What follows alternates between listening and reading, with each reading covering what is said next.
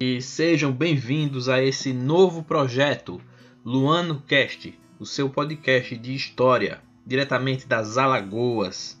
E antes de iniciar o estudo dos acontecimentos históricos, temos que nos familiarizar com os conceitos básicos do estudo da história, já que é fundamental a compreensão de conceitos como cultura, sociedade, economia e política, que são categorias que facilitam o entendimento dos assuntos que virão com o passar dos meses.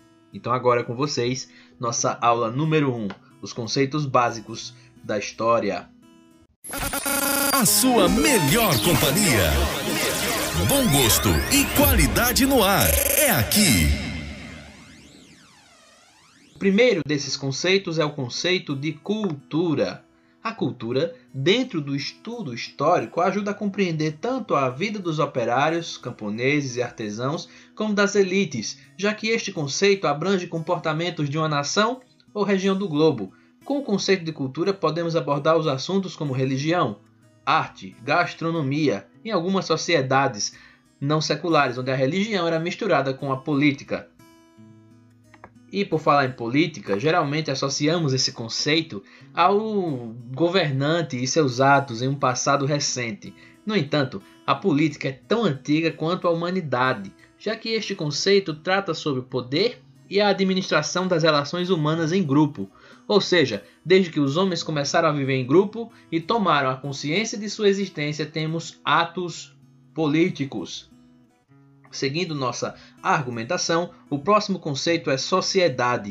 Nesse ponto, iremos ver sobre como nós nos organizamos ao longo dos anos, assim como a política, a organização social é tão antiga quanto o agrupamento dos homens.